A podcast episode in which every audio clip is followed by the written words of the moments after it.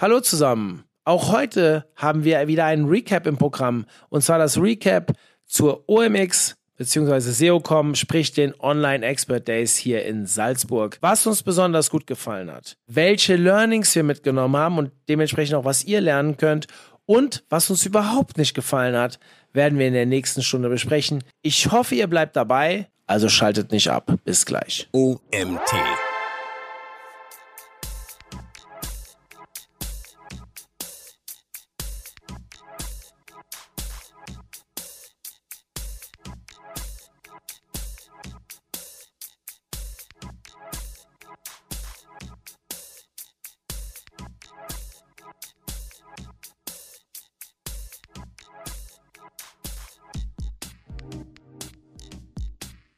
Herzlich willkommen zum OMT Online Marketing Podcast mit Mario Jung. Wir sind zusammengekommen heute nach dem ja, coolen Event in Salzburg. Wir waren bei der OMX und bei der SEOCom. Und ich habe mir am Tag danach zwei Speakerinnen geschnappt, um direkt einen Recap aufzunehmen. Und ich habe zu Gast heute die Lisa Bläser und die Vanessa Wurster, die zusammen einen Vortrag gehalten haben bei der SEOCom, also am zweiten Tag. Wir werden aber über das ganze Event sprechen und ähm, ja, erstmal danke, dass ihr dabei seid. Wir sind gerne hier, wir freuen uns und wir sind nur ein bisschen müde von gestern. Hi Mario, schön, dass wir dabei sein dürfen. Ja, wir, äh, ja, ihr habt es rausgehört, wir haben gestern ein bisschen länger gefeiert, aber trotzdem haben wir gedacht, wir wollen die Gedanken, die Eindrücke, die wir gesammelt haben, auch direkt ähm, ja, runtersprechen bzw. euch zur Verfügung stellen. Und wir waren alle drei zufällig auch letztes Jahr zusammen hier, also sprich äh, auch anwesend und da kamen wir aus einer schwierigen Zeit. Corona, es waren viele Leute auf einmal nicht da. Wir standen eine Woche vor einem, vor einem Lockdown komplett hier in Österreich. Es war natürlich auch Gesprächsthema Nummer eins. Wie habt ihr dies, dieses Jahr wahrgenommen, Vanessa? So im Vergleich zum letzten Jahr komplett anders oder wie konntest du das genießen für dich dieses Jahr? Mhm. Also ich würde jetzt nicht sagen komplett anders. Ich fand es auch letztes Jahr einfach total cool, dass es trotzdem die Möglichkeit gab, vor Ort daran teilzunehmen. Damals wurde ja auch noch gestreamt und es haben ja auch viele von zu Hause nochmal zugeschaut. Ähm, es war aber trotzdem nochmal ein ganz anderes Gefühl, gerade als Speaker. Wir waren ja letztes Jahr auch schon als Speaker auf der OMX, dieses Jahr auf der SEO-Com. Ist ja was ganz anderes, ob weniger Leute irgendwie im Raum sitzen und die meisten irgendwie dann zu Hause vorm Bildschirm. Das nimmt man natürlich nochmal ganz, ganz anders wahr. Dementsprechend war natürlich auch ein gewisses Aufregungslevel da, ähm, als wir, ja, kurz bevor wir auf die Bühne gegangen sind, aber es macht auch nochmal deutlich mehr Spaß. Also ich finde es total gut, wenn viele Leute vor Ort sind. Ich bin auch großer Fan von Vorortkonferenzen. Macht mir deutlich mehr Spaß als irgendwie Webinare oder Seminare, die ähm, online stattfinden. Und deswegen bin ich sehr, sehr froh, dass es so stattgefunden hat. Lisa, wie war es bei dir? Ich finde auch, ich fand es toll, wieder mit so vielen Leuten zusammenzukommen. Letztes Jahr war es auch sehr schön. Es war eher so eine ruhige, entspannte, gemütliche, schon familiäre Atmosphäre, weil echt so wenig Leute eben vor Ort waren. Ähm, aber dieses Jahr war es natürlich richtig toll, wieder so Teil des Ganzen zu sein, der Party. Wir haben noch mal viel mehr Leute auch kennengelernt, die wir davor noch nicht kannten, weil eben auch wieder viel mehr Leute vor Ort waren und wir konnten viel besser auch mit Teilnehmern interagieren. Also ich kann da von meiner Seite sagen, ja auch. Also ich meine, ich liebe Konferenzen, ich bin auf vielen Konferenzen, ich mache, wir machen selbst eine Konferenz und es ist natürlich schön, wenn sowas normal stattfinden kann, weil wenn diese jetzt wie in der Pandemie oder auch andere Themen, diesmal war zumindest bei mir, als wir unter Unternehmern gesprochen haben, das Thema Rezession ein sehr häufiges Gesprächsthema. Natürlich sind es Sachen, die belasten, aber insgesamt war es eine deutlich gelöstere Stimmung als vielleicht letztes Jahr. Wenn man so, ich meine, ihr kennt ja auch verschiedene Konferenzen und was macht die SEOCom oder die OMX oder soll ich sagen die Online Expert Days? Ich weiß nicht, ob der Begriff so wirklich im Markt bekannt ist, aber was macht, was macht die so besonders? Jetzt vielleicht nicht unbedingt nur aus Speaker-Sicht, sondern in insgesamt? Lisa, du vielleicht zuerst. Ich finde die gesamte Konferenz einfach total liebevoll gestaltet. Also es ist wirklich, man merkt, diese Leute sind mit Herzblut dabei. Ähm, Uschi und Oliver haben sich wieder so Mühe gegeben dieses Jahr. Ähm, in der Speakergruppe wurden auch vorher Bilder verschickt von tonnenweise Pflanzen, die angeliefert wurden, die dann überall aufgestellt wurden. Also es ist echt so eine sehr gemütliche, entspannte, familiäre Atmosphäre. Und ähm, ich finde, das regt halt total auch dann eben an zu einem Austausch, weil es eben man sich so wohl fühlt und man merkt einfach, jeder ist irgendwie mit Herzblut dabei. Mhm. Vanessa? Ja, ich, also ich würde alles unterschreiben, was Lisa gerade gesagt hat. Es ist einfach total herzlich, die Konferenz. Und wenn man auch sieht, was da eben im Vorfeld alles vorbereitet wurde, wie man mit abgeholt wurde und so weiter, das ist alles total gut. Aber ich muss auch sagen, fachlich finde ich einfach SEOCom und OMX eine der Top-Konferenzen. Also ich habe so viel mitgenommen. Ich habe das Gefühl, ich habe an beiden Tagen eine Bachelorarbeit an Notizen mitgeschrieben, weil einfach so viel guter Input dabei war. Merkt man auch im Vorfeld, ähm, wie da die Auswahl der Vorträge stattfindet, dass da wirklich großen Wert drauf gelegt wird. Ähm, aber dass man auch mal trotzdem neue Speaker gesehen hat, ähm, dass es einfach so querbeet durchmischt ist, das fand ich einfach total gut. Hast du das Gefühl, dass das auf anderen Konferenzen nicht so ist? Dass neue Speaker dabei sind nee, oder das Level an ähm, Vorträgen? Ja, also das Level ich sehe ich ähnlich. Also gerade die SEOCom im Vergleich mit der SMX finde ich es relativ ähnlich, wobei ich bei der SMX manchmal ein etwas pitchigeres Gefühl habe. Als bei der SEOCom hast du das gar nicht. Nee. Also absolutes Lob an der Stelle, dass da so krass drauf geachtet wird, weil ich hasse Pitches in Vorträgen. Nee, aber gerade dieses, ich meine, dass Olli sich sehr viel Mühe gibt, vorher die, äh, die Folien alles scannt, äh, Rücksprache hält, dass es schon gewisse Grundbedingungen gibt. Jetzt ist es vielleicht sehr extrem, aber hast du wirklich im, im Durchschnitt eher das Gefühl, dass das auf Konferenzen gar nicht gemacht wird, wenig gemacht wird oder mehr gemacht werden sollte? Ich, ich weiß gerade nicht, wie ich die Frage genau stellen soll. Du weißt, glaube ich, aber was ich meine. Ich weiß so ungefähr, was du meinst. Also der Auswahlprozess ist ja auf jeder Konferenz anders. Also ich habe das Gefühl, der ist nirgendwo gleich. Ich finde es aber total gut, wie das da eben gemacht wird. Und ich finde, das merkt man eben auch an der Qualität der Vorträge. Ja, wie gesagt, es gibt Unterschiede. Ähm, es gibt bestimmt auch gute Auswahlprozesse bei anderen Konferenzen, beziehungsweise wir wissen es ja auch, weil wir schon bei der einen oder anderen Konferenz einen Vortrag eingereicht haben. Ähm, aber da merkt man einfach nochmal, ich habe das Gefühl, da wird nochmal mehr reingesteckt einfach, mhm. ähm, dass, wie das alles gescreent wird, ähm, auch was man im Vorfeld bei der Bewerbung alles mitgeben muss und so weiter. Mhm. Ja, also muss ich dir ganz offen zustimmen. Die Vorträge, die ich geguckt habe, ich habe überrascht überraschend viele geguckt für meine Verhältnisse. Und ähm, finde ich auch wirklich gut, wie es gelöst ist. Also ich mag vorkuratierte Inhalte, finde ich gut. Wir machen das bei uns, ich aus dem Nähkästchen plaudern, relativ wenig. Aber wir haben auch ein ganz anderes Verfahren. Also wie wir auswählen, wer kommt, wir sind auch viel mehr Basic natürlich, ähm, sehen uns da gar nicht so als krasser Wettbewerber zu den tiefen Konferenzen, also eher zu OMX als zu SEOCom. Die SEOCom bewundere ich fast ein bisschen, weil die Inhalte sehr tief gehen. Also ich würde zum Beispiel aus meinem Team keinen Anfänger zu SEOCom schicken weil ich wirklich das Gefühl habe, also da schicke ich ihn lieber zum SEO Day. Das ist für uns auch näher, muss man dazu sagen. Der Aufwand ist kleiner und so weiter. Aber ich glaube, SEO.com würde ich meine, meine Leute erst hinschicken, wenn sie mindestens ein oder zweimal beim SEO Day waren. Der auch gute Vorträge hat. Wir haben ja letztes Jahr, letzte Woche eine Recap zum SEO Day gemacht. Ich will das überhaupt nicht ähm, schlecht reden, aber es ist nochmal ein anderes Level und da auch vielleicht ja, ein Lob an die Veranstalter, dass das auch wirklich, dass man sich darauf verlassen kann, dass es gut ist. Ich habe eine kleine Kritik an der Stelle. Ich weiß nicht, ob euch das auch aufgefallen ist, aber das wurde mir ähm, mehrfach zugerufen in Form von einer. Eigentlich wollten wir erst über die Verbesserungsvorschläge am Ende reden. Ich hebe es mir auf. Wir machen das am Ende, die Verbesserungsvorschläge. Lasst uns mal zu den Inhalten gehen. Ich würde gerne mit eurem Vortrag anfangen. Ähm, Thema SEO-AB-Testing. Finde ich ein mega spannendes Thema. Den Vortrag habe ich mir angehört, ich fand ihn wirklich gut. Nee, ich fand ihn sehr gut, würde ich Danke. sagen. Vom, vom Thema her etwas, mit dem man sich, also ich kann nur von mir reden, sehr wenig bis jetzt beschäftigt habe. Sagt uns mal vielleicht so die Key Facts. Zwei, drei Key Facts, um was es ging, was war am Ende das Resultat und was sollte die Person, ihr hatte so eine schöne Folie am Ende, ich glaube mit vier oder fünf Punkten, was man mitnehmen kann aus dem Vortrag. Ich weiß nicht, wer möchte anfangen. Normalerweise äh, spreche ich immer gerne jemanden an. Lisa, Lisa, fang du an. Komm. Okay, also SEO-AB-Testing, genau, das war unser Thema. Und da geht es eben darum, ihr kennt es bestimmt, ihr wollt eure SEO-Maßnahmen testen, ihr wisst nicht genau, hat das jetzt einen guten Effekt, hat es einen negativen Effekt, ihr wollt eure Chefs irgendwie davon überzeugen, ähm, dass ihr gute Arbeit macht und müsst es mit Zahlen untermauern. Und ähm, SEO-AB-Testing ist eben eine Testmethode, die auf Causal Impact beruht. Und auf was? Causal Impact. Erstmal die Basics aber, damit es nicht zu verwirrend wird. Und zwar ist es eben so, ihr kennt ja alle klassische AB-Tests, wo man einfach zwei Varianten einer Seite erstellt und die dann gegeneinander testen kann mit Optimize oder so weiter. Und bei SEO-AB-Testing geht es natürlich nicht, weil da haben wir ja, ähm, wir können ja Google nicht zwei verschiedene Versionen der gleichen Seite zeigen, das geht nicht. Und deswegen müssen wir verschiedene Testgruppen aufstellen. Das heißt, wir nehmen zum Beispiel all unsere Kategorieseiten, es ist wichtig, dass wir bei einem Seitentyp sind und splitten die dann eben in so einem Split-Test in Test- und Kontrollgruppe. Und das, das ist COAB-Testing. Pest, Pest gesagt. Es kann Pest auch die Pest sein. Also. Ja, cool. Erzähl mal was über die Grundvoraussetzungen für so einen Test. Ich meine, ich habe den Vortrag gehört, jetzt kann ich natürlich die eine oder andere gezielte Frage stellen. Das ist nicht für jede Seite geeignet. Es gibt bestimmte Grundvoraussetzungen. Magst du uns die vielleicht mal kurz ähm, mitteilen? Ja, genau.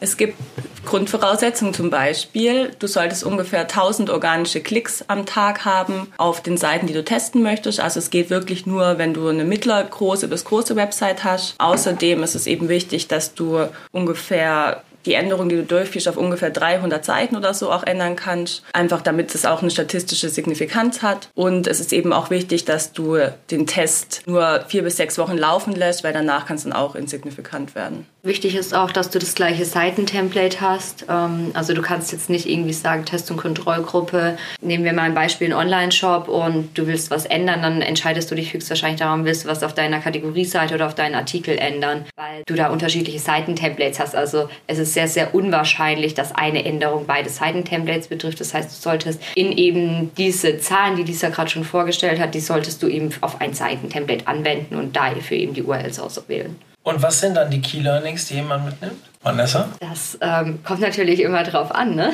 Also wie Lisa, die, die klassische SEO-Antwort. Lisa hat es ja gerade schon eigentlich ganz schön gesagt, wir wollen Maßnahmen mit unseren Zahlen untermauern und vor allem auch negative Effekte erkennen. Also wir hatten ähm, erstmal ganz viel Theorie auch nochmal zum Thema SEO-AB-Testing mit aufgenommen und wir hatten dann auch nochmal einen eigenen Test vorgestellt, den wir durchgeführt hatten dieses Jahr. Und Lisa und ich machen beide schon, ich glaube, seit acht Jahren oder so SEO und wir dachten, es ist eine mega geile Idee, ähm, das umzusetzen. Wir hatten bei eben einem sehr preisgetriggerten Sortiment in einem Online-Shop so günstig im Title und Description angereichert. Also sind da wirklich sehr, sehr stark in diese Kommunikation gegangen und dachten, ja, das ist super. Damit kriegen wir auf jeden Fall mehr Traffic und das muss SEO-seitig auf jeden Fall einen guten Effekt haben. Ja, genau das Gegenteil ist eingetreten, denn ähm, wir hatten ein signifikant negatives Ergebnis und minus 90, 90 minus 90, 90 um Gottes Willen, ganz so dramatisch war es nicht, äh, minus 9 Prozent ähm, Verlust bei unseren Klicks, also bei unserem organischen Traffic und das war natürlich unser Hauptlearning, was wir da mitgenommen haben und je nachdem, was man testet, nimmt man natürlich ähm, auch immer ein unterschiedliches Learning mit. Man sollte natürlich auch nochmal tiefer in die Analyse gehen, im Endeffekt wie auch bei einem klassischen AB AB-Test. Mhm. Sehr spannend. Ich habe euch in die Shownotes einen Artikel gelegt von den beiden sogar, den sie bei uns geschrieben haben zu dem Thema. Den habe ich hier gerade vor mir offen auf dem Handy und habe mal geguckt, ob du auch mir die Wahrheit erzählst. Nein, Spaß. Sehr spannend deswegen, weil die wichtigsten Schritte nochmal gut zusammengefasst sind am Wochenende, äh, Wochenende am Ende. Empfehlung fürs Wochenende.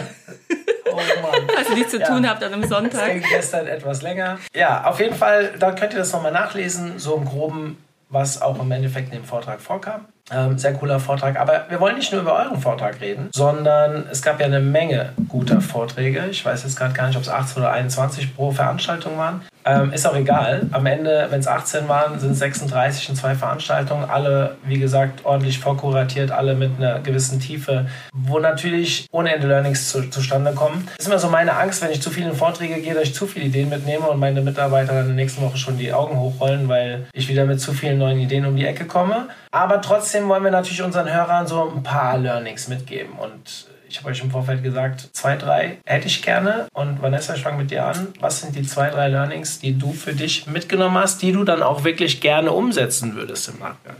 Die ich auch wirklich umsetzen würde. Also ich habe ja eben schon gesagt, ich habe ziemlich viel mitgeschrieben und ich äh, glaube, meine ganzen Kollegen haben genau diese Befürchtungen, die deine Mitarbeiter vielleicht auch haben, weil es sind auf jeden Fall einiges an Ideen, die wir mitgebracht haben, also teilweise auch ähm, ja, Basic-Sachen oder jetzt gar nicht so das, wo es so ein Riesenthema, wo man dachte, ah ja, krass, ähm, aber einfach einem, was, was einem nochmal so die Augen für die eigene Seite mitgeöffnet haben. Für mich hat äh, eigentlich auch so ein bisschen das Highlight schon mit der Keynote bei der OMX angefangen, sagen, das ist jetzt nichts, was ich für mich umsetzen möchte direkt und auch nichts, was ich so auf meine alltägliche Arbeit anwenden kann. Aber ich persönlich habe mich nie so groß mit dem ganzen Thema Metaverse und so weiter beschäftigt. Und ich war einfach total gecatcht von diesem Vortrag. Ich saß drin, ich glaube, ich hatte so riesen Augen, habe wie, wie so ein Kind dazugehört und dachte, oh mein Gott, wie cool. Und war kurz davor, mir so eine Brille zu bestellen und zu sagen, ich muss das jetzt gleich alles mal ausprobieren. Das werde ich jetzt natürlich nicht bei meiner äh, täglichen Arbeit umsetzen, aber das finde ich einfach auch total cool, dass man nochmal so einen inspirierenden Vortrag dabei hatte was ich für mich mitgenommen habe, auch nochmal für die Umsetzung. Auch erster Punkt, den ich mir in meinen, ich habe hier so ein, zwei Notizen gemacht, ähm, was ich hier aufgeschrieben hatte, war aus der Keynote von Bastian Grimm, also vom zweiten Tag von der SEO-Com. Da hat er auch nochmal über das Thema Crawl-Budget und äh, Crawl-Effizienz gesprochen und dass Google in Zukunft weniger crawlen wird, weil auch immer, ähm, ja, das Ganze wird immer komplexer, immer mehr Site. Das Ganze ist ja im Endeffekt auch irgendwie endlich. Und er ist auch nochmal auf das Thema Sitemaps eingegangen. Und das fand ich einfach super spannend. Jetzt jeder SEO weiß, Sitemaps sind wichtig, aber ähm, ich fand einfach seine Aussage nochmal sehr, sehr spannend, dass das auch noch, dass der Stellenwert davon auch nochmal steigt, weil wenn Google weniger crawlen kann, das Ganze irgendwie immer schwieriger wird, brauchst du eben dieses Silbertablett, ähm, wo du, mit dem du Google mit Daten für, ähm, versorgst. Und ich habe schon die eine oder andere Seite in meinem Leben analysiert und auch wenn wir das Ganze als SEO Basics ähm, betrachten, dann gibt es immer noch genügend Zeiten, bei denen das eben nicht der Fall ist. Und ich glaube, wenn ich Montag ähm, mein Laptop aufklappe, werde ich äh, direkt einmal checken bei unseren ganzen Online-Shops, wie, wie sieht das eigentlich gerade aus. Ja.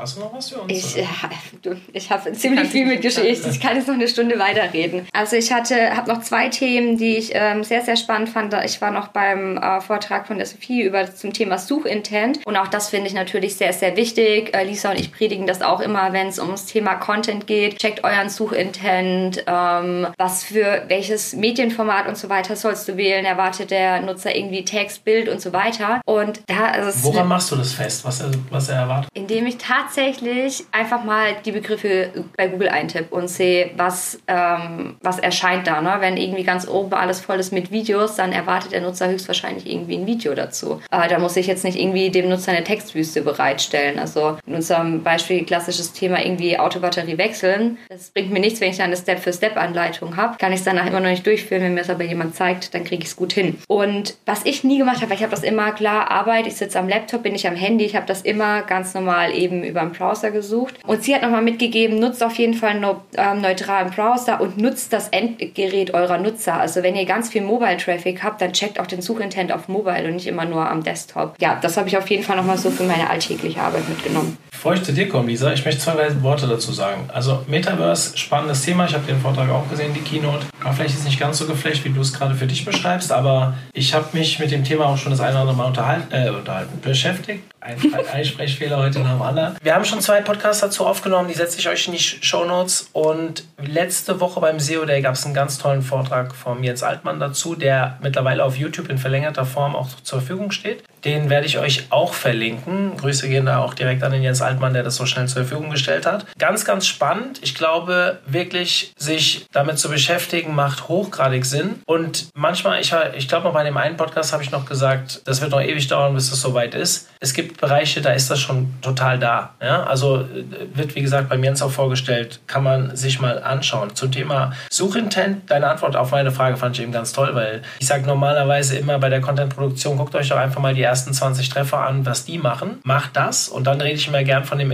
Information Gain, die, die mir schon länger zuhören, die wissen, ähm, was ich damit meine. Also sprich, baut das nach, was bei den anderen da ist, nur macht es besser und dann fügt noch etwas hinzu, was die anderen vielleicht nicht haben, wenn ihr es könnt. Also, keine Ahnung, bei uns sind es als Beispiel, damit ihr es äh, greifbarer habt. Wir haben sehr viele Webinare in der Datenbank, das haben nicht viele wir gucken, dass wir mit den passenden Videos die Informationen auf den Artikel noch verbessern. Aber, ihr habt es eben rausgehört, nicht immer sind Videos das, was die Nutzer wollen bei, jedem, ähm, bei jeder Suchanfrage. Deswegen muss es auch nicht immer dieser Information Gain sein. Ich glaube, ich habe den Vortrag nicht gehört von Sophie, deswegen kann ich dazu noch nicht so viel sagen. Ich glaube aber, dass das Thema Suchintent A sau wichtig ist, immer wichtiger wird und dass man sich damit beschäftigen muss. Und ja, man muss sich für jede Suchanfrage mit dem Suchintent beschäftigen, auch wenn sie ähnlich sind oder gerade wenn sie ähnlich sind, weil man schnell falsch liegen kann. Und ja, es ist mehr Arbeit, das hat aber auch keiner gesagt, dass es wenig Arbeit ist. Dementsprechend beschäftigt euch damit. Und zur Keynote mit Basti, ähm, ihr beide habt euch doch schon ein bisschen so mit Tech,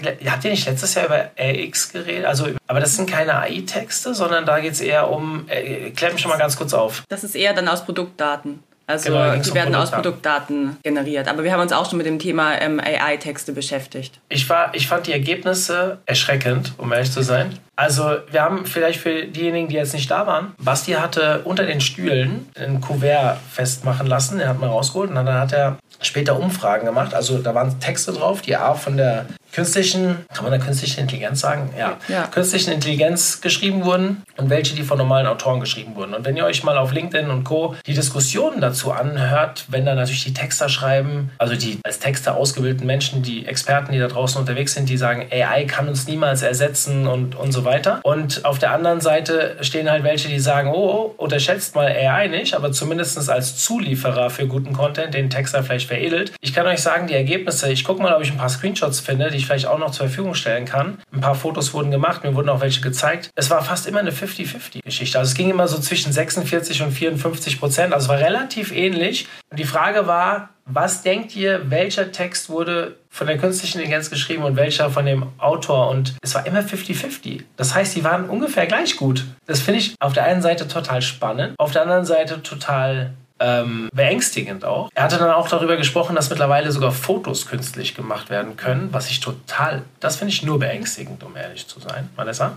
Die Frage war auch, welcher Text gefällt euch besser? Und mhm. das fand ich nochmal richtig spannend, weil er hatte vier Gruppen gebildet. Und in drei Gruppen fanden die Leute, die abgestimmt haben, ich glaube, in jeder Gruppe waren es so 120 Leute ungefähr, man hat das gesehen, wie das durchgezählt hat. In drei von vier Gruppen fanden die Leute den Text der KI besser. Okay, wir bleiben bei dem beängstigt. also bei den Fotos fand ich es noch deutlich schlimmer, wenn dann auf einmal heißt, wie war das, ein Hund in der Stadt? Und auf einmal ist da, bilden sich Bilder mit Hunden in der Stadt und die sehen alle echt aus, keine Comics oder sowas. Da wird es bei mir ein bisschen kritisch kritisch, gerade wenn es um das Thema Mobbing und sowas geht. Also bei Kindern und sowas bin ich da sehr vorsichtig. Äh, da, sowas geht bei mir sofort im Kopf los. Ähm, wenn ich dann auf einmal irgendeine Person, keine Ahnung, vor einem, Entschuldigung, Puff oder sowas zeige und die Person will dann nicht gesehen, also total ja. bescheuert, ja. Also kann wirklich viel Schindluder damit getrieben werden. Auf der anderen Seite haben wir gerade auch mit Basti selbst vor dem SEO Day darüber diskutiert. Google macht schon so viel mit dem Thema, seit wann, drei, vier Jahren ändern sie einfach Titel, weil sie denken, es ist besser. Ich kann euch eine Menge Beispiele zeigen, wo es schlechter wurde durch das, was Google da gemacht hat. Also wir haben da so ein ganz prominentes Beispiel beim OMT. Aber wer sagt denn eigentlich, und die Frage hat damals Basti aufgegriffen, dass Google nicht auch anfängt, Texte umzuschreiben auf einer Webseite? Und das finde ich, gerade nachdem, also erst habe ich gesagt, das können die nicht machen, nachdem ich die Ergebnisse jetzt gesehen habe. Also, Entschuldigung für den Ausdruck, scheiße, ich glaube, das ist absolut realistisch. Und wenn die Entwicklung nur ansatzweise so weitergeht, müssen wir halt bald nicht mehr schreiben.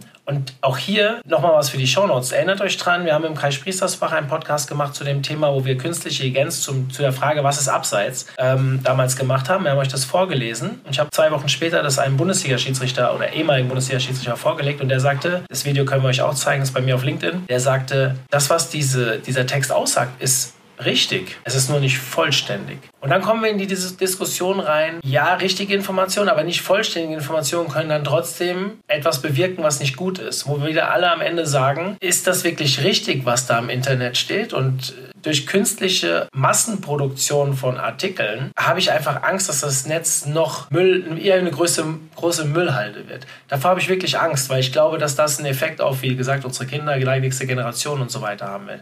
Lisa, du willst was dazu sagen? Ja, genau. Und zwar, das passt super, weil wir haben das eben auch für uns ausprobiert. Ähm, wir haben ja arbeiten ja ähm, in, bei Accusys. Das ist ein Händler für Batterie und Solar, also sehr technische Themen. Und wir haben da auch eben mit Jasper AI Texte generiert. Mhm. Es ist halt so, wenn man sich nicht auskennt mit diesem Thema, dann denkt man, das stimmt und das ist richtig und hört sich total logisch an, aber es fehlen halt total Informationen oder es sind auch teilweise Fehlinformationen drin. Deswegen aktuell ist da echt, also auch gerade wenn man irgendwie keine weißen T-Shirts verkauft, sondern irgendwie ähm, Produkte, die technisch anspruchsvoll sind, wo ja auch was kaputt gehen kann, wenn die Leute die falsch verwenden oder so, muss man da wirklich vorsichtig sein. Mhm. Und also ist super, ich finde es super zur Unterstützung und so, ne? Also es kann gut so ein Textgerüst aufbauen und so weiter, aber ähm, es ist sehr wichtig, dass nochmal ein Experte irgendwie drüber liest, aktuell zumindest noch. Ja, da kommen ganz viele Themen mit auf. Also was ist denn mit Urheberrecht? Was ist denn mit. Also bei mir geht ja im Kopf direkt sowas los wie, ja, lass uns doch mal ein Portal zu aller Wikipedia voll, voll künstlich aufbauen. Ich meine, sowas dauert ein paar Sekunden. Und bau mal 20.000 Texte zu einem Themenspektrum, einfach um Bannerwerbung zu verkaufen. Jetzt wissen wir, ich glaube, Google hat irgendwo in den Richtlinien oder irgendwo stehen, dass, sie das, dass man das nicht darf. Aber Google selbst beschäftigt sich damit. Nicht mehr. in irgendeinem Vortrag war doch, dass sie es rausgenommen haben, dass es nicht mehr in Richtlinien steht. Wessen Vortrag war Ach, das? Ja. Es steht noch drin in den Richtlinien, glaube ich. Nee. Aber äh, hat nicht John Müller die Aussage getroffen, sie können es sie wissen, können es eigentlich gar nicht immer erkennen? Nee, ja, das, das auch, aber ich glaube, es wurde rausgenommen vor kurzem. Und es war in einem der Vorträge, ich glaube, auf das SEO kommen. Müssen wir ah. nochmal checken im Nachgang. Ja. Guck, aber das ja. ist ein Learning. ja, interessant. Ich finde es aber auch ganz spannend, gerade beim Thema KI-Texte. Ich hatte mich auch schon damit beschäftigt, jetzt nicht mit Jasper, hauptsächlich mit Copy AI auch. Und hatte damit auch mal einen Text erstellt, eben in diesem Batteriekontext. Und habe das dann, weil ich im Endeffekt nicht so viel Ahnung von den Produkten habe, das auch eben von Leuten, die sich damit auseinandersetzen, also von unserem Produktmanagement einmal QS lesen lassen. Und auch die meinten, das ist richtig, was da steht. Ne? Jetzt denke ich aber auch, wie schreibt denn ein Redakteur, der auch keine Ahnung von dem Thema hat oder auch nur ein, beschränktes Wissen über das Thema hat, diesen Text, diese Person recherchiert auch im Internet. Woher weiß ich, dass ein manuell erstellter Text vollständig ist? Woher weiß ich, dass der komplett richtig ist? Gerade eben bei sehr, sehr komplexen Themen. Auch hier brauche ich eben die QS danach. Und ich habe auch da die Erfahrung QS steht für? Qualitätssicherung. Ja, wir müssen aufpassen. Wir haben ganz viele Anfänger, die uns zuhören. Und okay. deswegen versuche ich solche Sachen immer gleich mitzuerklären. Ja, weiter. Ja. Und also Lisa hat eben gesagt, super auch zur Inspiration oder zum Aufbau von einem Satzgerüst. Auch da würde ich auf jeden Fall mitgehen. Kommt immer auf die Komplexität des Themas ein. Bei sehr, sehr, ich sage jetzt mal Basic-Texten oder wenn das Thema nicht super komplex ist, dann gibt es natürlich auch sehr viele, sehr gute, sehr richtige Informationen. Und ich finde, dann kann auch eine KI jetzt schon einen richtig guten Job machen. Und das haben wir jetzt auch in dem Beispiel von, Basti, äh, von Bastis Keynote gesehen. Deswegen finde ich muss es gar nicht mehr unbedingt immer nur als Unterstützung dienen und auch dann eben diese Bildergenerierung, wo du meintest, die macht dir im Endeffekt auch irgendwie ein bisschen Angst. Ich finde es auch total gruselig, weil damit kann man halt auch viele böse Dinge machen, du hast es eben genannt. Auf der anderen Seite hat es natürlich auch Vorteile. Ne? Überleg mal, du hast keine Zeit irgendwie für aufwendige Shootings, du hast keinen, der gut irgendwie mit der Kamera umgehen kann, was auch immer. Was machst du? Greifst irgendwie auf irgendein Stockfoto zurück. Was ist aber, wenn du das nicht machen musst, sondern du kannst dir deine Bilder generieren lassen? Ähm, ich glaube, Basti hat ja auch gesagt, das könnte das Ende der Stockfotos sein, ne? irgendwann. Und dann finde ich es halt wieder super spannend, weil das macht ja auch nochmal was mit der Qualität der Website, wenn man sagt, man lässt sich durch eine KI das Bild erstellen und man hat hat nicht irgendwie das gleiche Stockfoto auf gefühlt jeder Seite. Was macht denn so ein Geschäftsmodell wie Content.de, Textbroker und Co., wenn jetzt die KI durchschlägt? Also ich meine, mit den Textbroker-Leuten sind wir ja sehr eng hier beim OMT und die Frage werde ich, ich glaube im Dezember treffe ich mich mit denen zu einem Workshop, äh, werde ich definitiv mal weitergeben. Also ich würde sagen, die machen erstmal Briefings die sie dann in die KI geben und können es dann am Ende noch bearbeiten. Also die werden ja wahrscheinlich auch auf einem Themengebiet Experten sein und können sich dann da noch ausleben. Aber klar,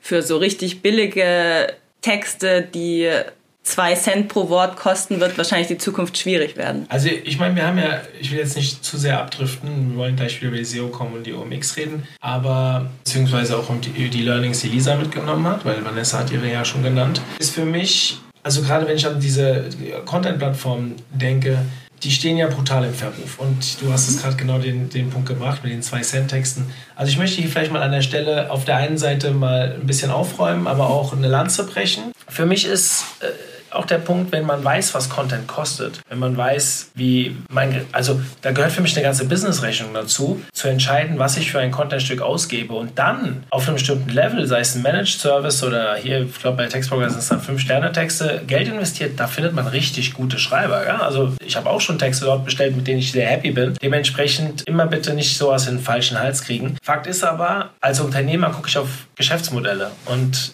wenn ich dann sowas von KI höre und wir hatten letzte Woche bei dem Recap zum SEO Day, habe ich die Frage an den Jan und an Janina gestellt, was ist denn eigentlich so aktuell das Thema schlechthin im SEO-Bereich? Jetzt haben wir heute auch OMX, also nicht sprechen nicht nur SEO-Bereich. Und damals, als wir genau den gleichen Podcast zur Campix gemacht haben, ging es darum, dass Google vor eineinhalb Jahren, dass Google immer mehr Spam-Inhalte wieder nach oben spült. Das war ein großes Thema durch die Vorträge hindurch. Dieses Mal hatten wir so ein Thema nicht und ich habe am Ende gesagt, ich habe das Gefühl in den Zwischengesprächen, dass das Thema KI, nennt ihr wollt, künstliche Intelligenz halt, immer präsenter wird Und das hat Basti dann eine Woche später eigentlich mit seinem Vortrag auch bestätigt. Und die Diskussion, die das losgetreten hat, auch alle, dass wir jetzt schon allein wieder eine Viertelstunde, 20 Minuten darüber diskutieren, finde ich total spannend. Aber alle reden immer davon bei Google Ads, dass alles automatisiert werden soll, dass bei äh, Facebook Ads alles automatisiert werden soll. Aber SEO, darüber redet nur die SEO-Bubble. Und auch die fangen jetzt erst damit an. Und ich glaube, wir sind da schon viel näher dran als gedacht. Also erstmal danke an Basti für diesen Vortrag. Äh, ich fand ihn mega inspirierend, sich wirklich auch damit zu beschäftigen. Wir für uns haben in der Agentur, Sascha war ja auch da, mein Geschäftskollege, wir haben wirklich gesagt, wir möchten eine Person abstellen, die sich jetzt rund um die Uhr um dieses Thema kümmert, weil wir müssen uns damit beschäftigen, um nicht den Anschluss zu verlieren. Ist schon fast zu spät, aber ihr wisst ja, der, der zweitbeste Zeitpunkt ist nach zu spät ist jetzt und dementsprechend fangen wir halt damit an. Lisa, deine Learnings. Also ich finde auch gerade nochmal, nur um noch kurz nochmal auf das KI-Thema einzugehen, ähm, mich hat auch die Keynote total inspiriert und also ich werde mir nämlich auch vorstellen, ich will, dass wir uns so eine Brille bestellen und ähm, damit Tests machen ab Anfang nächsten Jahres, also und dafür auch richtig Zeit blocken. Also das ist für mich genauso wie für dich, Mario, eben ein super wichtiges Thema, sich damit zu beschäftigen, um eben nicht den Anschluss zu verlieren. Und ich meine, viel, was eben da gesagt wurde, war total neu für mich und deswegen fühle ich mich jetzt ja schon so, als hätte ich schon jetzt schon den Anschluss verloren. Deswegen ist es total wichtig, da ähm, eben mitzugehen. Und ja, ansonsten ein Vortrag, den ich noch richtig cool fand, ist TikTok Ads im E-Commerce auf der OMX von Jakob. Und ähm, genau, weil wir beschäftigen uns eben auch viel mit TikTok. Ähm, bei Acusys, wir haben vor ein paar Monaten einen TikTok-Kanal eben gestartet, der auch gut läuft, der, der gut anläuft. Und das Thema Ads steht bei uns eben auch noch auf der Agenda. Und ähm, da, spannendes Thema, finde ich. Ja. Ähm, den Vortrag von Jakob habe ich nicht gesehen, aber ich habe das Thema im Vorfeld geguckt, der mir angeschaut und ich habe Jakob direkt angesprochen, schon vor der Veranstaltung, ich möchte dazu einen Podcast aufnehmen. Also ihr könnt euch darauf freuen. Ende Dezember Anfang Januar wird ein Podcast genau zu dem Thema kommen. Und ähm, ich glaube, ich habe mich mit Jakob sehr lange unterhalten zu, zu dem Thema TikTok-Ads an sich. Ich gebe euch jetzt schon mal mit, nutzt die ruhige Weihnachtszeit, wenn sie bei euch ruhig ist, beschäftigt euch damit. TikTok-Ads ist A noch günstig, B super effektiv und könnte der nächste heiße Scheiß im Ads-Bereich werden, wenn es nicht sogar schon so weit ist. Hast du konkrete Learnings mitgenommen für dich aus dem Vortrag? Genau, ja, also gerade für uns ist eben genauso, ich will auch jetzt damit starten und ähm, was er auch nochmal gezeigt hat, ist so ein Vergleich von TikTok und Facebook eben, wie das für unterschiedliche Kampagnen, für unterschiedliche Kunden funktionieren kann. Das fand ich total cool. Hast und du ein konkretes Beispiel? Du, ich frage dich Sachen, ja? Du fragst mich aber Sachen. Ich finde das spannend, weil ähm, Jakob hat ein bisschen was erzählt, jetzt nicht im Vortrag, weil ich war nicht da. Ähm, vor allem, was die Kostenunterschiede und so angeht. Das genau. fand ich sehr spannend. Ja, dazu habe ich ein Beispiel. Da hat er eins gezeigt, wo TikTok ähm, dreifach günstiger war als Meta. Ich weiß nicht mehr, welche Seite es war, aber... Klingt für mich so ein bisschen nach Facebook vor zehn Jahren. Genau. Die Preise und man merkt halt, so langsam strömen sie alle rein. Auf LinkedIn war es ähnlich. Gut, es fing insgesamt höher an, aber steigt halt enorm, weil immer mehr Leute da drauf gehen. Ja. Und dass eben, ja, und dass auch eine Kombi irgendwo aus TikTok und Google Ads gut funktionieren kann. Und dass es auch wichtig ist, wenn man mit TikTok startet, einen Mix aus organisch und Paid zu finden. Dass man auch einen organischen Kanal eben damit Ads gut unterstützen kann, wie es ja auch bei anderen mhm. Netzwerken der Fall ist. Das mhm. möchte ich auf jeden Fall ausprobieren. Also das ist jetzt vielleicht ein bisschen gemein, so direkt nach dem Vortrag, weil du willst ja bestimmt noch nacharbeiten, aber die Kombination jetzt mit Google Ads, das verstehe ich nicht ganz. Ja, gut, gucken wir uns im Nachgang ein bisschen genauer an. Ähm, ja, es ist, das sind so Sachen. Ich finde das total spannend, dass du es gerade eben so gesagt hast. Zeigt aber, dass man sich damit beschäftigen muss. Und dieses, am Ende, die, die jetzt zuhören, die so ein Recap interessiert von einer Veranstaltung, ähm, es bringt ja nichts, wenn wir auf Veranstaltungen gehen und am Ende uns keine Aufgaben mitnehmen. Also das eine sind Learnings, was will ich umsetzen, das andere sind Aufgaben, wo ich mich tiefer reinarbeiten will. Und das Thema TikTok-Ads ist, glaube ich, eins der heißesten aktuell im Markt, neben KI und noch ein paar anderen. Aber ich glaube tatsächlich, dass die Kombination, die Wirkung aus unterschiedlichen Kanälen enorm wichtig ist. Und deswegen bin ich gerade ein bisschen darauf angesprungen, diese Kombination aus Google Ads und, und TikTok Ads. Ich werde auf jeden Fall, das nehme ich mir mit. Diese Frage beantworten wir, wenn wir dann den, den Podcast dazu aufnehmen. Hast du weitere Learnings? Dann habe ich schon auf jeden Fall einen guten Grund, mir den Podcast anzuhören. Ich freue mich drauf. Alle übrigens. alle, alle, freuen sich drauf. Okay, alle freuen Nein, sich. Alle drauf. haben Grund, den zu hören. Dass sie drauf freuen, ist eine andere Nummer. Ich glaube, vielleicht freuen sich auch alle drauf. Ähm, ja, das war mein Highlight und noch ein weiterer cooler Vortrag von der SEOcom ähm, fand ich war von Johann, der mhm. ganz viel über das Thema Strategie erzählt hat und dass ein SEO-Audit eben keine Strategie ist. Und ich glaube, das ist was, was auch bestimmt viele Leute von Agenturen sich mitnehmen können, weil oft ist ja irgendwie, wenn man eine SEO-Agentur so beauftragt, ist das erste, ja, wir machen jetzt ein Audit und dann setzen wir halt um die Sachen, die aus dem Audit rausgekommen sind, in Priorisierung ähm, A bis Z. Und da fand ich es cool, er hat eben aufgezeigt, ähm, dass eben so eine SEO-Strategie auch ganz stark mit der Unternehmensstrategie eben verbündet werden muss. Und ich glaube, das ist was, wo wir uns das auch noch mitnehmen können, das noch stärker zu machen, weil wir haben auch vor kurzem praktisch eine neue Unternehmensstrategie praktisch so aufgearbeitet. Und da find, fand ich es auch total cool, wie er eben gezeigt hat, wie es aufeinander einzahlen kann. Er hat am Ende, also er ist ja glaube ich durch fünf Punkte gegangen, wenn ich mich recht erinnere. Ich kriege die nicht mehr ganz zusammen. Aber er hatte ganz viele Unterfragen gestellt. Hat er mit diesen drei ja. Personas gearbeitet, die eher so ein bisschen lustig aufge ja. ähm, aufgemacht waren. Was ich aber ganz spannend fand und ich glaube sehr selbsterklärend war, wenn man sich mit dem Thema ein bisschen beschäftigen will, die hatten ähm, von den Wingman her, glaube ich, am Ende etwas zum Download zur Verfügung gestellt. Jetzt weiß ich nicht ganz, kann ich aber Johann im Nachgang fragen, ob das nur für die Besucher der Veranstaltung zur Verfügung gestellt wird oder ob ich die auch in die Shownotes packen darf. Sollte ich die in die Shownotes packen dürfen, werde ich das tun. Das heißt, ich werde bis zur Veröffentlichung Johann darauf ansprechen. Ähm, solltet ihr euch runterladen, weil da waren diese fünf Punkte nochmal in Fragestellungen unterteilt und gaben meiner Meinung nach ein sehr gutes Bild ab, wie man eine Strategie aufbauen kann. Sicherlich nicht alles 100% selbst erklären, aber für die, die schon vielleicht ein bisschen länger dabei sind, sehr gute Impulse, um vielleicht an der einen oder anderen Stelle seine eigene Strategieerstellung ein bisschen zu hinterfragen. Hast du noch was für uns? Ja, ansonsten fand ich auch noch gut strukturierte Daten. Ähm, das war also auch ein Vortrag, wo ich auch noch einiges Neues mitnehmen konnte. Ähm, klar, strukturierte Daten ist ein Thema, das kennt man, ne? Und das ist was, was ich glaube, wir so ein bisschen in unserer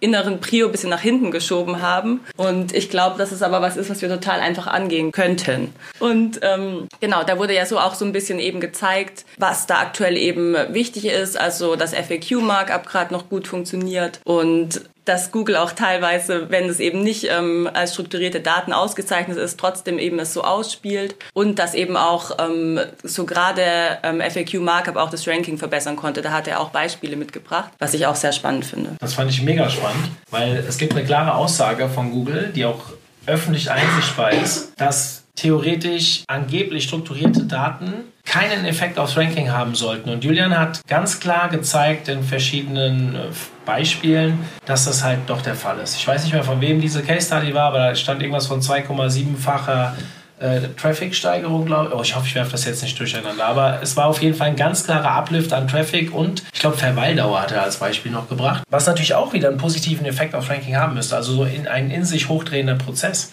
ähm, den ich sehr spannend fand. Ich habe das schon sehr lange ich glaube, wir haben den ersten Beitrag, da ging es um Nutzersignale vom Nils Danke bekommen, der sehr heiß diskutiert war mit dem Olaf Kopp auf Facebook. Ich habe das auch immer gerne ein bisschen angefeuert, weil ja, so Diskussionen sind ja fürs äh, OMT-Branding ganz gut, wenn es über unsere Artikel geht. Aber da kamen zwei unterschiedliche Meinungen zu dem Thema aufeinander und dieses Thema Nutzerdaten, die Effekte, meiner Meinung nach teilweise nachweisbar. Ich weiß, Olaf widerspricht mir da an vielen Stellen, aber der, der Punkt ist, ich glaube, dass das alles positive Effekte sind, die perspektivisch auf ein höheres Ranking und damit auch auf mehr Traffic äh, einzahlen. Und ich glaube, und ich konnte das einfach nicht glauben, sagen wir es mal so, dass struktur gute, strukturierte Daten, sprich, dass eine Plattform sich wirklich damit beschäftigt, Google strukturierte Daten an die Hand zu geben, dass es einfacher zu crawlen, also die Plattform einfacher zu crawlen ist, weil das ist ja so Googles Hauptproblem. Die müssen Milliarden von Seiten crawlen, das kostet Geld. Je weniger Zeit und je mehr Ressourcen sie beanspruchen müssen, desto günstiger für Google. Natürlich sollten sie sowas bevorteilen, meiner Meinung nach. Und ich konnte mir nicht vorstellen, dass es nicht so ist. Und Julian hat es, glaube ich, ganz gut gezeigt, dass es dort ganz klar Effekte gibt.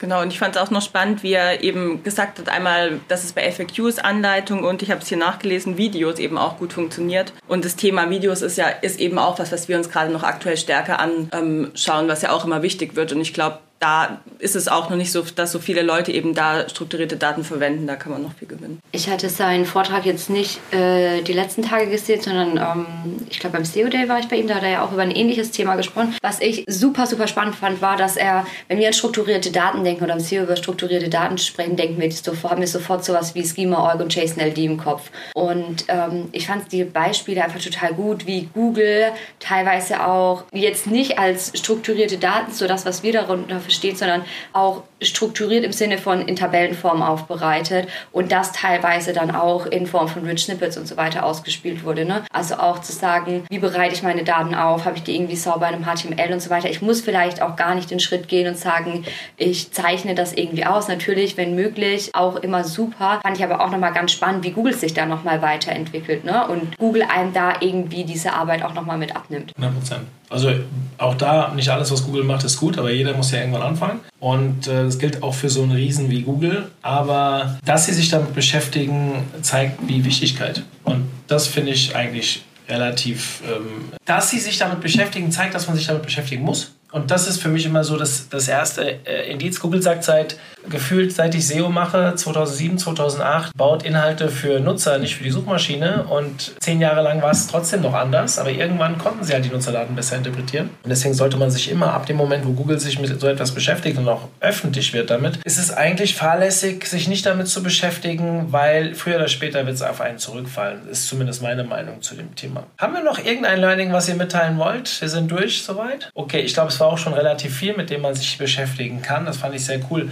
Ähm, zum Abschluss unserer Recaps richten wir uns immer noch mal gern an den Veranstalter und versuchen natürlich auch an der Stelle mal Verbesserungsmöglichkeiten mitzugeben. Also es gibt auf jeder Konferenz etwas, was vielleicht nicht so cool war oder wie auch immer. Ähm, ich glaube, das fällt uns hier schon sehr schwierig. Also ihr aus Speakersicht, ich kenne, ich rede mit vielen Speakern, weil ich ja auch lernen will von anderen Veranstaltungen, was wir besser machen können. Ähm, ist schon wirklich Upper Class, was hier für die Speaker vorgemacht wird. Also für jeden, der ein cooles Thema hat und auf einer coolen Konferenz sprechen will, bewerbt euch bei der SEOCom oder bei der OMX. Da hat man, glaube ich, als Experte ein tolles tolles Leben. Ich sehe hier zwei äh, Mädels nicken. Also äh, ich glaube, das muss man erlebt haben. Da muss man gar nicht so viel drüber reden, glaube ich. Was mir viel wichtiger ist, was wahrscheinlich auch für Olli wichtiger ist, weil er äh, sicherlich weiß, dass die Speaker alle happy sind. Was ist denn auf der Veranstaltung gewesen, was vielleicht verbesserungsfähig ist? Lisa, möchtest du anfangen? Das ist natürlich so Meckern auf hohem Niveau, weil wie du gerade schon sagtest, es ist eine super gute Konferenz. Man fühlt sich als Speaker super betreut, aber ich war ja auch schon öfter als Teilnehmerin da und ähm, da ist es genauso. Ähm, was ich fand, was dieses Jahr noch ein bisschen verbesserungswürdig war, war die Organisation so beim Essen. Ähm, also einmal beim Mittagessen, da war eine sehr lange Schlange, haben wir irgendwie eine Stunde angestanden. War dann halt gerade als Speaker ein bisschen blöd, weil man ja auch immer noch zum Speaker-Foto geht in der Mittagspause. Das ist dann ein bisschen in Stress ausgeartet und das kenne ich auch gar nicht so. Also die letzten Jahre war es nie so als ich da war. Vielleicht jetzt nach der Pandemie wieder so viele Leute auf einem Ort. Ja, aber ähm, das war ja früher auch so. Also die, ja. die war ja schon ja. vor vier, fünf ja. Jahren gefühlt ausverkauft und auch da waren Schlangen, aber ich bin bei euch, diesmal war es extrem. Also keine Ahnung, ob weniger aufgebaut war, nein. Also kam mir eigentlich vor wie immer. War nicht oben früher noch bei Track One noch irgendwie irgendwas? Ich bin mir ja, nicht mehr sicher. Ich krieg's nicht ganz ja. zusammen. Olli wird es wissen. Es war auch definitiv oft Gesprächsthema. Ähm, dementsprechend, es soll ja nur ein Anreiz sein. Ob er was draus macht oder nicht, äh, sei dahingestellt. Das Essen war aber super, das wollte ich noch dazu sagen. Also ähm, ich finde es auch eben gut. Es gab auch vegane, vegetarische Alternativen, was mir halt sehr wichtig ist. Und das ist definitiv nicht auf jeder Konferenz so. Ja, also muss ich auch sagen, tagsüber essen. Also ich freue mich sogar immer auf das SEO-Com Essen, weil da gibt es meistens immer wieder Schnitzel. Ich mag Schnitzel. Aber aber tatsächlich war ich bei der OMX. Vielleicht habe ich einfach Pech gehabt. War es nicht ganz auf dem Level wie sonst, aber es ist wie gesagt meckern auf hohem Niveau. Da gibt es echt schlechtere Konferenzen, was das angeht. Zweiter Tag war bombastisch, also war wirklich super in allen Ecken. Ich finde auch die Sachen, die so zwischendurch gereicht werden. A, mega lecker. B, auch äh, sei es jetzt Gebäck in den, in, in den äh, Buchstaben der Konferenz und so. Das, das sind Kleinigkeiten, die mir als Konferenzveranstalter natürlich auch auffallen, aber finde ich besonders cool, um ehrlich zu sein. Aber gab es noch andere negative Punkte? Und negativ klingt so blöd. Wir wollen Verbesserungsvorschläge machen. Und gab es noch irgendwas anderes? Ja, wie Lisa schon sagte, das ist alles Meckern auf hohem Niveau. Und ich will es eigentlich schon gar nicht als Meckern bezeichnen, weil ich fand auch, das war rundum einfach eine sehr, sehr gelungene Veranstaltung. Ich sehe das ähnlich mit dem Anstehen beim Essen. Und das andere, ich, mir fällt noch ein weiteres Thema ein und das ist auch ein Essensthema. Das war bei der OMX Party. Das war ja so ein Flying Buffet. Wir haben irgendwie auch super, super lang auf unser Essen warten müssen. Aber das ist ja gar nicht irgendwie auch direkte Kritik oder Verbesserungsvorschlag an, ja, an die Veranstalter, sondern das ist vielleicht auch einfach, dass das im Restaurant das so vielleicht auch nicht optimal koordiniert war. Das war so ein bisschen schade, weil wir echt auch Hunger hatten Essen. Und dann kam das aber so vereinzelt und irgendwann kam dann auch schwungweise das Essen. Ja, da hätte ich mir irgendwie direkt irgendwie Essen gewünscht, weil ich hatte es dann auch irgendwie nicht mehr zum Nachmittagssnack geschafft. Also die, äh, das Gebäck in den Buchstaben, äh, da habe ich nicht zugegriffen. Aber ja, wie gesagt, ansonsten fand ich es rundum einfach eine richtig, richtig gute Konferenz. Mhm. Also ich kann dem beipflichten, wenn man sich über das Essen unterhalten muss und das ist schon hier auf echt hohem Niveau und sonst nichts hat, dann kann man davon reden, dass es eine gute Veranstaltung war. Ich aus Veranstaltersicht, ich bin da immer ein bisschen vorsichtig, weil äh, klar, wenn wenn ich jetzt hier richtig anfange loszubächen, dann würde, was ich nicht kann nebenbei, wenn ich es machen würde, dann würde mir wahrscheinlich unterstellt werden, ich mache hier Wettbewerbs Bashing, was glaube ich nicht produktiv wäre. Es gibt zwei, drei Punkte, die ich hier nicht erwähnen werde. Die werde ich schriftlich an Olli geben. Einfach, ähm, Olli, falls du zuhörst, ähm, die ich äh, aus meiner Sicht machen werde, weil ich einfach glaube, dass es dich weiterbringt, was aber hier nicht unbedingt äh, besprochen werden muss. Was ich aber äh, beim Essen, also ich muss sagen, die After-Veranstaltung nach dem ersten Tag im Fuchsen stimmt mich nicht glücklich als Teilnehmer, weil es ist viel zu voll dafür, dass es ja auch eigentlich einen ordentlichen Betrag kostet, wenn man es sich dazu buchen will. Ähm, letztes Jahr war es angenehm, da waren aber auch nur gefühlt halb so viele Leute da, aber es genau die richtige Größe. Ich bin auch mit dem Essen dort nicht happy gewesen, aber das liegt auch daran, dass ich da sehr wählerisch bin und sehr oft Probleme habe mit, ähm, äh, mit dem Essen, was angeboten wird, gerade wenn es so ein bisschen feineres Essen wird. Und ähm, ja, also da habe ich an mehreren Ecken gehört, dass den Leuten auch gefallen hat, aber da die Wartezeiten halt unglaublich lang waren. Um es mal direkt zu sagen, ich glaube, die Veranstaltungslocation ist für die Größe nicht die richtige. Das ist für mich mein, mein Learning, äh, mein, mein Punkt, den ich gerne Olli mitgeben würde. Und ich habe auch vier, fünf Jahre lang an After-Veranstaltungen rumgewerkelt und die waren nie so, wie ich es mir vorgestellt habe, bis wir es jetzt seit zwei Jahren endlich so haben, wie es uns gefällt und wir scheinbar auch äh, deutlich bessere Kritik bekommen. Ähm, das würde ich gerne mitgeben. Den zweiten Abend äh, finde ich sehr cool. Essen, ja, ich bin nicht so der Ente-Fan, aber das ist wieder, so ein, ist wieder so ein Thema, was eher für mich persönlich ist. Eigentlich ist ja total ex exquisit. Also ist ja wirklich was Besonderes und deswegen will ich das ähm, überhaupt nicht negativ äh, verstanden wissen. Was mir bei der SEOCom-Party über die Jahre auffällt, das hängt halt immer enorm davon ab, was für ein Rahmenprogramm geboten wird. Und ich weiß nicht, ob er mich dafür steinigt. Ich fand den DJ gestern eine Katastrophe, um ehrlich zu sein. Och, ich fand's lustig. Ja, ich fand's auch. Ich fand's vielleicht hat mir der Alkoholpegel gefehlt, ich weiß es nicht. Aber ähm, die Band fand ich ganz cool. Zum Anheizen für den Zeitraum, ja, fand ich auch in Ordnung. Aber wir hatten in den letzten Jahren auch schon, also war, am Ende war es eine richtig coole Party, muss man ganz klar sagen. Ähm, ich hatte zwischendurch Bedenken, ob es sich so entwickeln kann. Ich finde immer, aber das ist auch wieder eine Sicht von mir, dass so eine richtig coole Party bei einer geilen Veranstaltung dazugehört. Vielleicht sind wir da aber auch verwöhnt. Also durch andere Veranstaltungen. Ich weiß es nicht. Ich weiß nicht, wie das in anderen Branchen ist. Ich, ich kann es überhaupt nicht beurteilen. Aber für mich, und da spreche ich wieder sehr subjektiv, ist das so ein gelungener Abschluss von der Veranstaltung, dass man auch einfach nochmal anders mit den Leuten zusammenkommt. Weiß nicht, wie ihr das seht. Ja, finde ich auch total wichtig. Am Ende eben nochmal, wenn auch eben die ganzen Learnings vielleicht noch so verarbeitet sind und noch frisch im Kopf sich nochmal mit ein paar Leuten austauschen, aber dann auch nochmal auf so einer anderen Ebene eben zusammenkommen und nochmal irgendwie ein bisschen privater sprechen, ein paar Leute kennenlernen, einfach so einen entspannten gemeinsamen Abend, das schweißt ja auch total zusammen. Und ich finde, das war auch gestern total gegeben. Also es war eine total coole Stimmung. Ähm, sind, die Leute sind ein, aufeinander zugegangen und ich fand das Essen auch sehr lecker tatsächlich und ähm, ähm, ich fand die Musik auch lustig, gute ja, Drinks. Ja. Und wir sind ja auch alle bis zum Ende geblieben. Also ich würde sagen, das spricht sehr für die Party. Die hat mir sehr gut gefallen. Ja, also nochmal, ich, ich habe da auch schon andere SEOCom-Partys erlebt und mich wundert es immer, dass es nur bis 2 Uhr geht. Vielleicht auch besser, aber vielleicht auch nicht. Das können wir jetzt mal im Raum stehen lassen. Aber wir hatten irgendwann mal einen Sänger da. Der Sänger war super. Ich glaube, vor drei oder vier Jahren war, war ein super Sänger, aber da kam halt keine Partystimmung auf. Es war halt einfach ein guter Sänger. Und es ist halt die Frage, was man am Ende erreichen will. Äh, es wird jedes Jahr gewechselt. Das kann auch ein Vorteil sein, es kann aber auch zum Nachteil werden. Deswegen äh, auch da, dieses Mal war es wirklich cool. Es hat Spaß gemacht. Ähm, äh, OMX-Party, hm, nicht meins, reicht mir nicht klar, Networking, aber macht draus, was ihr denkt. Das Fuchsen gibt es wahrscheinlich schon länger, als es mich als SEOCom-Besucher gibt äh, oder OMX-Besucher gibt, deswegen bin ich auch da vorsichtig. Aber ihr merkt schon, das sind Sachen, negative Punkte sind nicht viel und, und gar nicht gewichtige vor allem. Und das Wichtigste, ihr geht da ja hin zum Lernen. Und das kann man dort wie auf wenig anderen Konferenzen. Ich will nicht sagen, wie auf keiner anderen. Es gibt gute Konferenzen, wo man viel mitnehmen kann. Eine Meinung über meine eigene hier mit reinzuspielen, werde ich nicht tun, weil das ist, wäre eh nicht subjektiv. Wär, nee, wie sagt man? Ist das subjektiv? Das ist subjektiv. Das ist subjektiv, genau. Deswegen macht das keinen Sinn und ich muss sagen, ich gehe seit drei, vier Jahren zur SEOCom, weil es dort einfach einen Austausch auf einem anderen Niveau gibt. Nicht nur über die Vorträge, sondern aufgrund der guten Vorträge kommen ja auch, boah, ich wollte gerade das Wort besser sagen, das ist falsch, fortgeschrittenere Online-Marketer, mit denen man sich auf den Gängen auch dann natürlich auf einem anderen Level unterhalten kann, wie vielleicht bei einer Anfängerkonferenz, wo natürlich eine größere Menge an Anfängern kommt, wo ein Fortgeschrittener natürlich nicht die Resonanz auf seine Themen bekommt wie bei einer fortgeschrittenen Konferenz. Das war jetzt, glaube ich, besser und so ist es auch wirklich gemeint von der Wertung des Ganzen.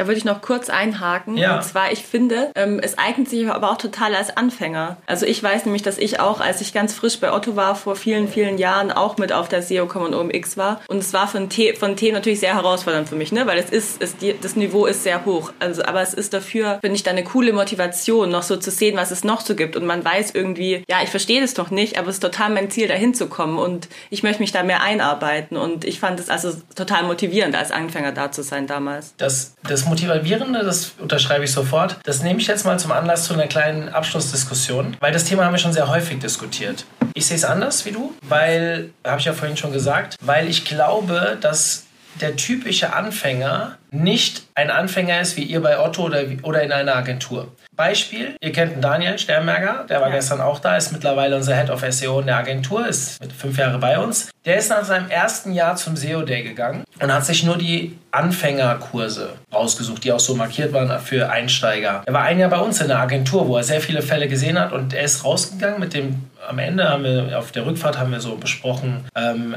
was er mitgenommen hat und so weiter und er hat gemeint, krass, was da als Anfänger tituliert wurde, das war alles viel zu basic für mich. Und das ist aber, weil er Agenturerfahrung und dadurch natürlich eine viel steilere Lernkurve hat. Und ich würde jetzt, ich kenne Otto nicht, aber ich, was man so hört, ist dort natürlich eine interne, viel stärkere Ausbildung wie in einem normalen Inhouse-Unternehmen. Wenn ich jetzt hingehe und sage, ich will nicht euer Unternehmen nehmen, nehme mal irgendeinen, was habe ich mir, ich habe mit jemandem von den Stadtwerken, weiß nicht mehr, wo es war, geredet, Online-Marketer, Einsteiger Junior, drei Jahre dort und ich habe mich mit dem unterhalten und gedacht, der wäre nicht mal auf dem Level von einem halbjährigen Praktikanten bei uns. Und das liegt aber, aber woran liegt das, dass es vielleicht nur zwei Online-Marketer gibt? Er hat A, niemanden, mit dem er sich austauschen kann und er sieht immer nur einen Fall und wenn man weiß, wie in der Behörde bestimmte Dinge voranschreiten, der kann ja gar nicht auf dem Level sein. Deswegen rate ich immer jemand am Anfang, wenn ihr wirklich lernen wollt, verzichtet auf Geld und geht zum Beispiel in eine Agentur, muss keine Agentur sein, eine Inhouse-Agentur, kann ja auch sein, wo man einfach gute Leute hat, interne Schulungsprogramme oder wie eine Agentur einfach viele Cases sehen kann, weil man halt unglaublich viel in schneller Zeit lernt. Und bei denen bin ich bei dir. Die kannst du auch auf die SEO-Com schicken nach einem Jahr oder nach einem halben Jahr. Ich würde es immer noch nicht machen, weil ich glaube, der SEO Day ist noch mal eine Stufe drunter und ist die ein, für die Kategorie der bessere Einstieg. Und die SEO-Com ist für mich der nächste. Aber natürlich finden die auch Vorträge und Inhalte und Learnings auf einer SEO-Com. Also grundsätzlich falsch sehe ich das auch nicht, aber ich glaube, dass die Stufe für ein optimalen, ähm, optimales Vorankommen wäre die SEO-Com für mich nicht die erste Konferenz, wo ich sie hinschicken würde. Ja, wir müssen da ja nicht einer Meinung werden. Ja? Also das ist ähm, nee. am Ende, am Ende ist es also für viele Unternehmen ist ja auch eine Preisthematik. Ja? Ich meine, den SEO Day buche ich für 200, 300 Euro. Ähm, wenn ich, ich weiß gar nicht genau, was er kostet, aber bei der SEO kommen habe ich einen unserer Mitarbeiter zwei Monate vorher eingebucht und habe halt 960 Euro bezahlt. Also 800 Euro plus Mehrwertsteuer, die kriegt man ja leider nicht zurück aus Österreich dann, wenn das Event in Österreich stattfindet. Das ist ein anderes Kaliber. Jetzt ist für mich die Sache, wenn der nur einen Tipp mitnimmt, der uns weiterbringt, das sind 1000 Euro verdammt gut investiertes Geld plus Fahrt plus Übernachtung, aber lass 2000 Euro sein, gut investiertes Geld. Aber das ist für manche Unternehmen, die den Wert nicht verstehen, natürlich eine andere Hürde, als jemand zum SEO Day zu schicken. Das heißt, wenn ihr sowas ausprobieren könnt, von den Budgets macht das. Auch die werden bei der SEO-Com viel mitnehmen. Aber ich glaube tatsächlich, wenn man das in Stufen aufbauen will, und ich beschäftige mich sehr viel mit internen Weiterbildungsprogrammen und wie man Konferenzen, Seminare und so hinzufügt, anreichert, würde ich einen anderen Weg. Auch die Campix zum Beispiel ist ein ganz typisches Einsteigerformat. Also Campix, dann SEO Day, dann SEO kommt. Das ist für mich und SMX, da war ich zu selten, um das wirklich einstufen zu können. Ich glaube, das kommt aber auch immer auf die Person drauf an, ne? Ja, natürlich. Also, wenn ich, also ich weiß noch, meine allererste Konferenz, da war ich nicht mal ein halbes Jahr festangestellt, glaube ich, da war ich bei der Campix und ich meine, da habe ich schon, also auch da war ich irgendwie kurz verloren, weil ich, du weißt ja gar nicht, wie läuft überhaupt eine Konferenz ab, ne, wenn du das vorher nicht gemacht hast. Da prasseln ja nicht nur die Vorträge auf dich ein, sondern so dieses ganze Drumherum, ne? Du weißt ja gar nicht, wie, wie funktioniert überhaupt diese Online-Marketing, SEO-Bubble, wie auch immer. Und da finde ich es natürlich, da, wir haben es eben schon gesagt, die Konferenz ist einfach total herzlich, man fühlt sich willkommen. Und ich glaube, als Anfänger auf der SEO-Com oder wenn man noch nicht lange da unterwegs ist, finde ich das halt trotzdem einfach einen total guten Empfang. Man fühlt sich da einfach Vorsicht, wohl. Vanessa, Vorsicht. Ja, nein, Ja, kann ich, will- aussprechen. Ich will, ja, du darfst aussprechen. Ich will, aber, ja, ich und gleich, aber auch fachlich, glaube ich, auch das kommt einfach auf die Person drauf an. Ich glaube, wenn du ein halbes Jahr SEO machst, kannst du auf einer Einsteigerkonferenz, wie du deine Clusterung nach Campix, SEO Day und SEO.com sagst, du kannst auf einer Campix verloren sein. Vielleicht auch, weil du dir die falschen Vorträge aussuchst. Und wenn du diesen Kontakt nicht hast, weißt du vielleicht auch gar nicht, was sind die guten Vorträge, wo lernst du was und so weiter. Und du kannst aber, glaube ich, auch als Anfänger auf der SEO-Com einfach total gut was mitnehmen. Ne? Je nachdem natürlich auch, wie aufnahmefähig bist du, wie hast du dich vielleicht vorher informiert. Und ich sage jetzt nicht, dass irgendwie die Campix ein schlechter Einstieg für mich, weil ich glaube, ich wäre von mir als Person auf jeder Konferenz erstmal maßlos überfordert gewesen, weil ich sowas einfach noch nie mitgemacht habe. 100%. Ich bin da voll bei Vanessa. Sorry, ja, Mario. Ja, nee, nee, also stopp, ich bin ja nicht komplett gegen sie. Also für mich ist der Punkt, ich war beim SEO Day damals, 2013, meine erste Konferenz. Jeder, der mich ein bisschen kennt, weiß, ich bin Networker durch und durch. Ich kann mit jedem zu jeder Zeit irgendwie über irgendein Thema reden. Beim SEO Day 2013 habe ich eine Person kennengelernt. Warum? Weil ich, ich wusste nicht, wie ich reinkommen sollte. Also für mich war, ich wusste nicht, in welche Vorträge ich gehen sollte. Ich wusste nicht, Grüße gehen raus an Martin Witte. Er war diese Person, die ich damals kennengelernt habe. Geiler Typ übrigens. Weil es einfach schwierig ist. Ich glaube, egal wie wir jetzt reden, ihr seid schon lange auf Konferenzen. Ihr habt heute einen anderen Blick auf die Thematik. Ich unterhalte mich ganz häufig mit Erstbesuchern von Konferenzen. Und auch auf, ich achte da sogar extra drauf, weil ich möchte ja als Konferenzveranstalter auch diese Leute targeten. Und wenn ich heute rangehe und sage, ihr habt diesen einen Eindruck von euch von damals. Ich meine, ihr habt jetzt auch Mitarbeiter, die zum ersten Mal auf Konferenzen gehen, die mit denen ihr euch vielleicht unterhaltet. Aber ich unterhalte mich jetzt bei der SEOCom waren es wieder sechs Personen, die das erste Mal auf einer OMX oder SEOCom waren und ich mit denen wirklich über diese Ersteindrücke geredet habe. Und das ist total spannend. Wenn du das dir anhörst vor der SEOCom, von der Campix und vom von der, vom SEO Day, dann bekräftigt das halt genau meine These bei dem Thema. Und das ist eine relativ große Stichprobe, weil ich, also große Stichprobe, ich rede vielleicht von über die Jahre, über 100 Personen, mit denen ich gesprochen habe, aber dass man dann, glaube ich, einen anderen Vergleich hinzuziehen kann. Aber ihr merkt schon, wie kontrovers dieses Thema ist. Am Ende muss man es ausprobieren. Und wenn ich jetzt sage, dann fangt doch einfach an mit den Konferenzen, die bei euch um die Ecke sind. Wenn ihr aus Österreich kommt, natürlich geht zu SEO kommen. Wenn ihr aus äh, im Ruhrport kommt oder Köln, dann geht zum SEO Day oder Berlin halt zu Campix. Ihr werdet irgendwann Gefallen daran finden, wenn ihr euch fortbilden wollt, wenn ihr motiviert seid und wenn ihr, und das als SEO glaube ich das mit das Wichtigste, ein Netzwerk aufbauen wollt, mit dem ihr euch austauschen könnt. Das könnt ihr auch auf einer Konferenz, die vielleicht auf einem etwas höheren Level ist, sogar vielleicht sogar noch besser, weil da sind ja Leute, von denen ihr lernen könnt in einem Netzwerk. Deswegen, ich sage ja nicht partout, dass das falsch ist, was ihr sagt. Oder ich sage nur, wenn ich den perfekten Plan versuche zurechtzulegen, dann glaube ich, ist der andere Weg der bessere aber nicht, aber viele Wege führen nach Rom. So, ich glaube, darauf können wir uns einigen, oder? Ja, okay, ist okay. Gut. Ging jetzt noch, ist okay. ja, das ist so viel wie, ja, wir lassen mal die Meinung stehen, du bist hier Host und darfst das letzte Wort haben. Nein. Ähm, nee, cool, cooles Gespräch, macht immer wieder Spaß, auch so äh, kontrovers über manche Themen zu reden, gerade wenn es ähm, jeden betrifft. Also Sprich, jeder, der einsteigen will, Quereinsteiger. Ich habe mal irgendwo gehört, wir sind die bestbezahlteste Quereinsteigerbranche der Welt. Ob das wirklich stimmt, keine Ahnung. Wir haben so viele Quereinsteiger und dementsprechend ähm, finde ich so einen Diskurs wirklich ähm, sehr erhellend und immer wieder, muss immer wieder geführt werden, auch, auch noch regelmäßig, meiner Meinung nach. So, vielen lieben Dank. Ich wünsche euch eine schöne Heimfahrt aus Salzburg und ich überlege gerade, wann wir uns, wo wir uns, auf welcher Veranstaltung wir das nächste Mal sehen. Das müsste SMX sein, oder? Ja, ja. da freuen Ganz wir uns genau. auch schon. März. März, März, Mitte März. sind wir auch. Ähm, alle, die zur SMX kommen, ja, ist das noch ein bisschen hin. Es ging jetzt eine Mail, glaube ich, raus, dass bei der SMX noch irgendwelche anderen Messeveranstaltungen in der Nähe sind. Kümmert euch um ein Hotel. Es soll eng werden. Und noch wichtiger an der Stelle, neben Hotel, am Vorabend der SMX werden wir ein Clubtreffen in München machen. Also sprich, wer am Vortag schon anreisen möchte, wir werden ein, zwei Vorträge ähm, euch zeigen. Es wird wieder Pizza-Party geben und ein geselliges Zusammensein. Ich bin mir ziemlich sicher, an so einem Konferenzvorabend könnte das auch ein bisschen länger gehen als sonst. Also wer Lust hat, kommt vorbei und ich hoffe, euch da zu sehen. In diesem Sinne, wir sind raus. Vielen lieben Dank und gerade an euch beide. Bis dahin. Bis dahin. Mach's gut. Zum Abschluss der heutigen Folge der Hinweis auf die OMT Tool Konferenz. Ein kostenfreies Format, das Anfang 2023, genauer gesagt am 2. März 2023 online stattfinden wird. 18 bis 21 Toolanbieter, wir wissen noch nicht genau, wie das komplette Format sein wird, werden sich dort präsentieren, beziehungsweise auch Fachvorträge halten zu den unterschiedlichen Themen, die die Tools halt unterstützen, bespielen, nennt es wie ihr wollt. Schaut rein, wir werden auch die eine oder andere Panel-Diskussion haben, ihr werdet definitiv viel lernen und ein anderes Konzept, sprich, hier kosten die Tickets nicht, nichts. Es findet aber auch nur online statt. Also dementsprechend schaut mal rein. Oben unter Events, also geht auf omt.de, dann oben auf Events und dort findet ihr die Toolkonferenz. Meldet euch gleich an. Ja, das wird richtig cool. Da bin ich mir ziemlich sicher. Am 2. März 2023 findet unsere OMT Toolkonferenz statt. Bis dahin, euer Mario.